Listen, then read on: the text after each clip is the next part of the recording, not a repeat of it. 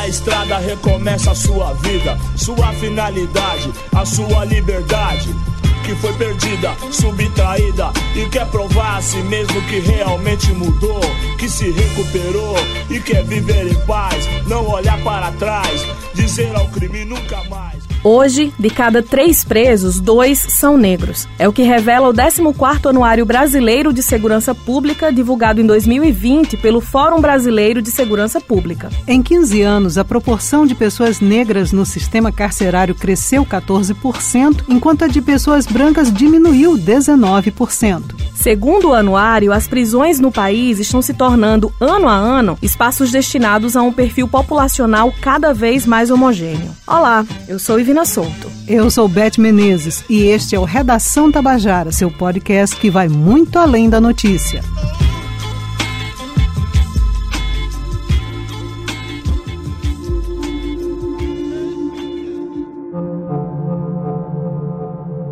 Antes de adentrarmos especificamente nesse assunto do sistema punitivo brasileiro, é preciso compreendermos de fato o que é o direito penal brasileiro. O direito penal é um sistema de normas jurídicas que regulam o poder de punir o Estado. Essa é a voz de Maiana Leonel, advogada criminalista, presidente da Comissão de Direitos Humanos da Associação Nacional da Advocacia Criminal, ANACRIM, e especialista em direitos humanos e sistema penitenciário. Ele estabelece um pressuposto do crime como um fato e a pena como uma consequência, onde a violação da norma surge o direito de punir estatal. Ou seja, a partir do momento que um indivíduo comete um determinado fato que seja considerado como crime, surge então o direito subjetivo do Estado, que é o ius puniendi, que é o direito de punir essa conduta, o direito de aplicar a pena, o direito de executar a pena, então, essa questão de punir, primeiro tem que saber se existe um crime para que tenha uma consequência da punição, que é justamente aquele princípio da legalidade.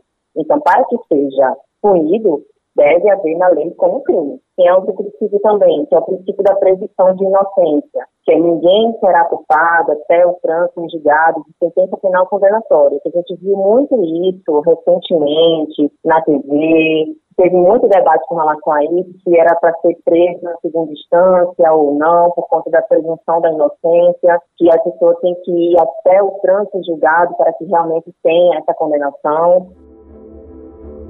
A Lei 11.343, conhecida como a Lei de Drogas, entrou em vigor em outubro de 2006 e, atualmente, o tráfico de drogas é o principal motivo para as prisões no Brasil. A principal crítica a essa lei é que ela não especifica quem é traficante ou usuário. Assim, cabe ao policial e ao juiz decidir quem de fato é usuário ou traficante. E, por consequência, muitos usuários são presos e condenados como traficantes, o que também agrava o aumento da população carcerária superlotação são os presídios lotados a capacidade acima da permitida, acima do que comporta, onde uma cela é KP15 preso sem 60, meio de baratas, de ratos, insalubres, pessoas com doenças de pele, por conta dessa superlotação.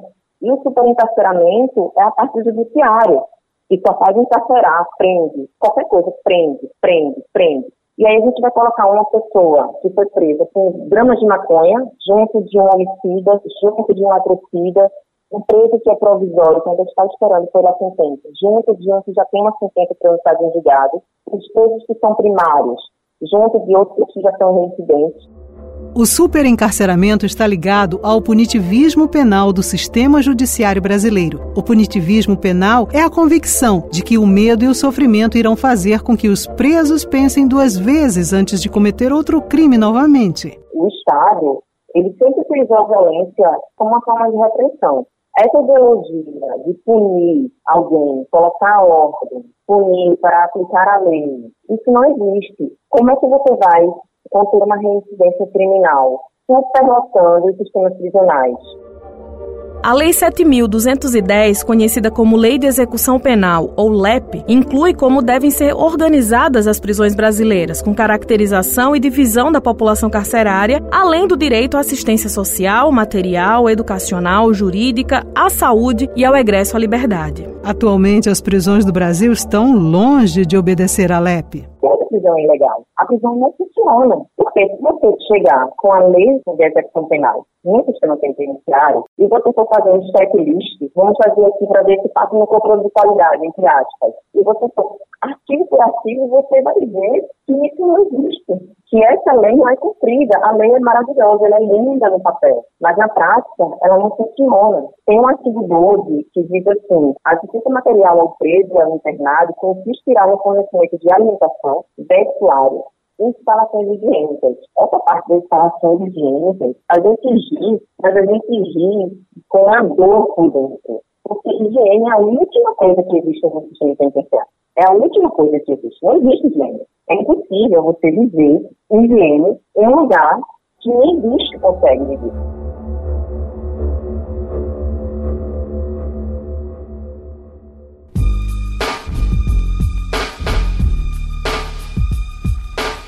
Em 2021, com mais de 687 mil presos, o Brasil tem a terceira maior população carcerária do mundo. No entanto, o sistema penitenciário brasileiro tem a capacidade de alojamento para 440.530 pessoas.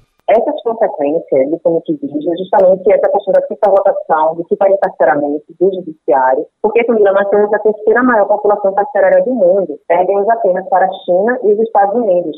Então, esse discurso de ódio que existe em cumprir a lei, que a pessoa tem que ser punida, que fica encarcerada, que o bandido é bandido morto, hoje no nosso país, a vida ela está ela está sendo negociada, os direitos não são negociados. O Estado não pode negociar direitos. A prisão mata, a prisão estupra, só faz aumentar a violência, só faz aumentar essa questão da diferença social.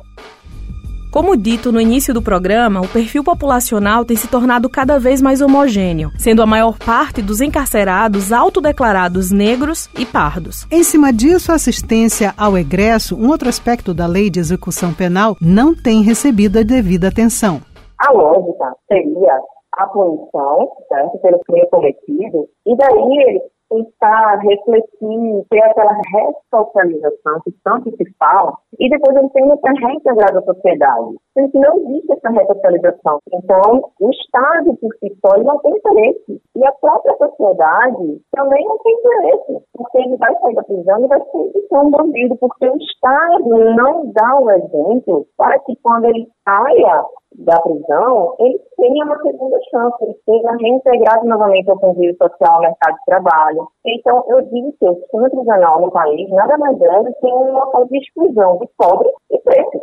A gente sabe que essa questão do sistema penitenciário, ele tem cara, ele tem cor, ele tem local. É pobre, preto e periférico. Você não vê um branco sendo abordado na rua, você não vê um branco sendo abordado que diz tirar cueca, você não vê isso com um branco. Você não vê um branco que mora na cobertura do Leblon, que já tinha com drogas, serem presos, e seja acusado de furtar a bicicleta, mas um preto você vê. Então nós somos criados como estereótipos de bandido sem cor, bandido sem classe. A nossa criação social é essa, é o julgamento.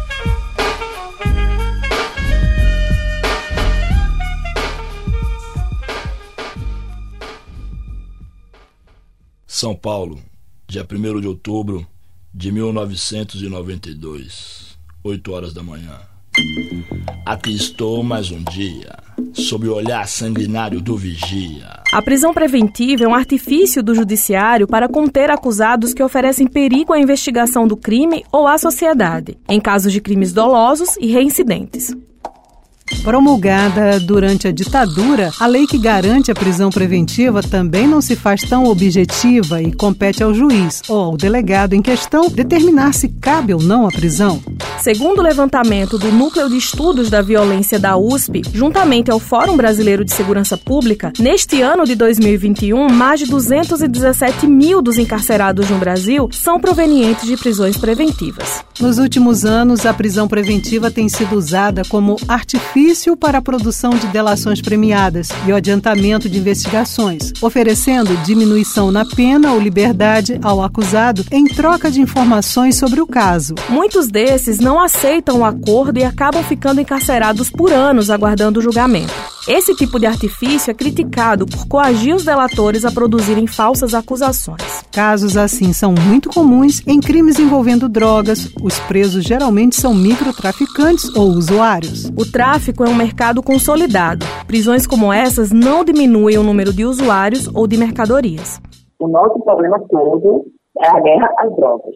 Não tem como qualquer outro modelo, qualquer quebra desse sistema punitivista a ser implantado aqui e funcione se a gente não for no foco, que é as drogas.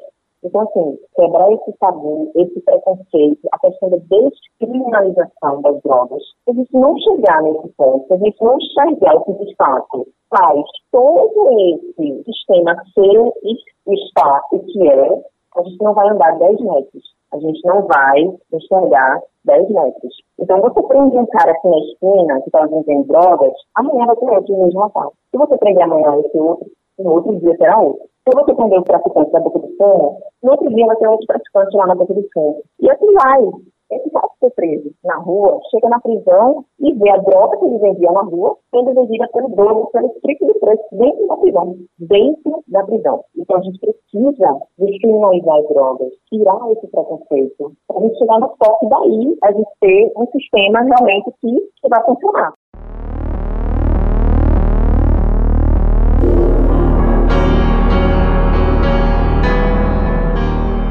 Um levantamento inédito realizado pelo Colégio Nacional dos Defensores Públicos Gerais, CONDEG, e pela Defensoria Pública do Rio de Janeiro mostra que os negros representam 83% dos presos injustamente depois de reconhecimento fotográfico. De 2012 a 2020, foram presas 90 pessoas depois de identificação fotográfica e posteriormente inocentadas. Elas ficaram, em média, nove meses na prisão. Uma das maiores críticas por parte de alguns juristas é que juízes acabam tendo muito poder de decisão em casos como esses. A prisão se dá por um juiz ter considerado suficiente apenas o reconhecimento do acusado, deixando de lado a necessidade de uma investigação mais aprofundada. Em setembro do ano passado, Eridan Constantino Constantino, de 32 anos, foi solto após ser preso por um crime que ele não havia cometido. A única prova seria sua identificação como cúmplice do crime por parte de outro acusado que já estava sob custódia.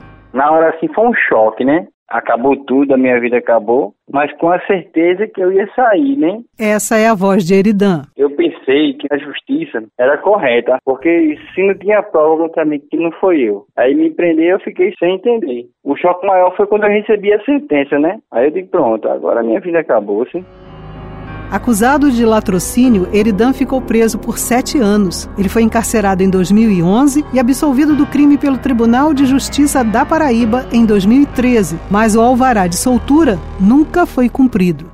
Quando fomos dar início a, ao estudo do processo do Eridan, né, para saber o cabimento do, da revisão criminal, ver o que é que poderia ser feito no processo dele, tendo em vista que era uma pena alta, é, de um crime hediondo. Esta é a voz de Tiago Melo, advogado criminalista. Ao verificar a guia da execução, vimos no, nos antecedentes criminais que constava que o mesmo tinha sido absolvido desse processo do latrocínio. Após isso, fomos verificar o diário oficial, né, que consta todos os atos praticados pelo, pelo Poder Judiciário, e aí constava lá que o Eridan tinha sido absolvido por unanimidade pela Câmara Criminal do Tribunal. De imediato, a gente tomou as providências para informar ao juiz da execução penal que existia um apenado que estava cumprindo uma pena ilegalmente.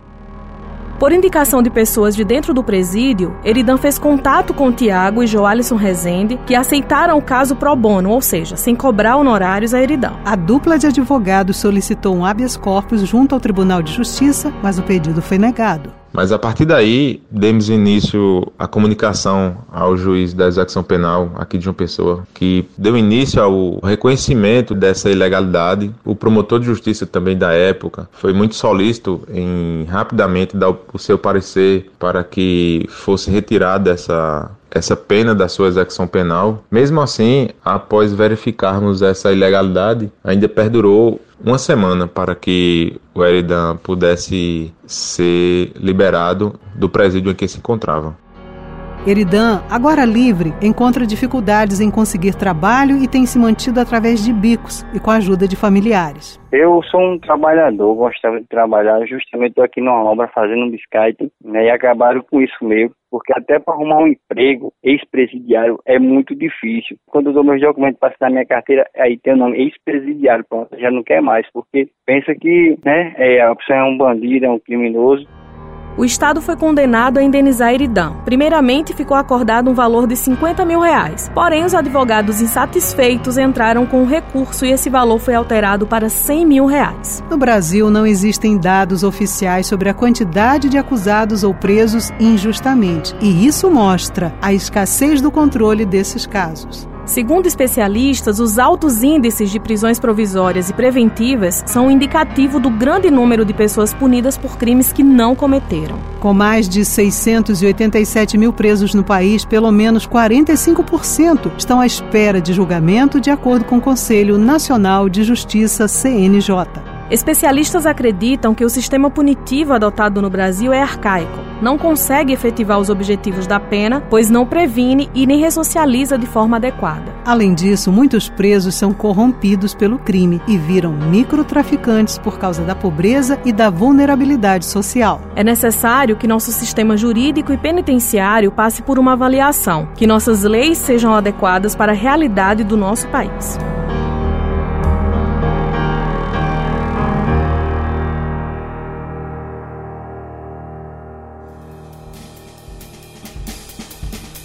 O Redação Tabajara teve a apresentação de Ivina Souto e Bete Menezes. Produção Tamires Máximo e Lucas Duarte. Entrevistas Camila Alves e Richelle Bezerra. Roteirização Matheus Silomar e João Lira. Direção, edição e sonorização João Lira. Supervisão do gerente de jornalismo Marcos Tomás. Participação especial da advogada criminalista, presidente da Anacrim, Maiana Leonel. De Eridan Constantino. E do advogado criminalista Tiago Melo.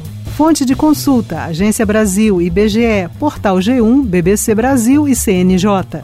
Esta é uma produção da empresa paraibana de comunicação. O Redação Tabajara se encerra por aqui. Até o próximo episódio. Obrigada pela escuta e até lá.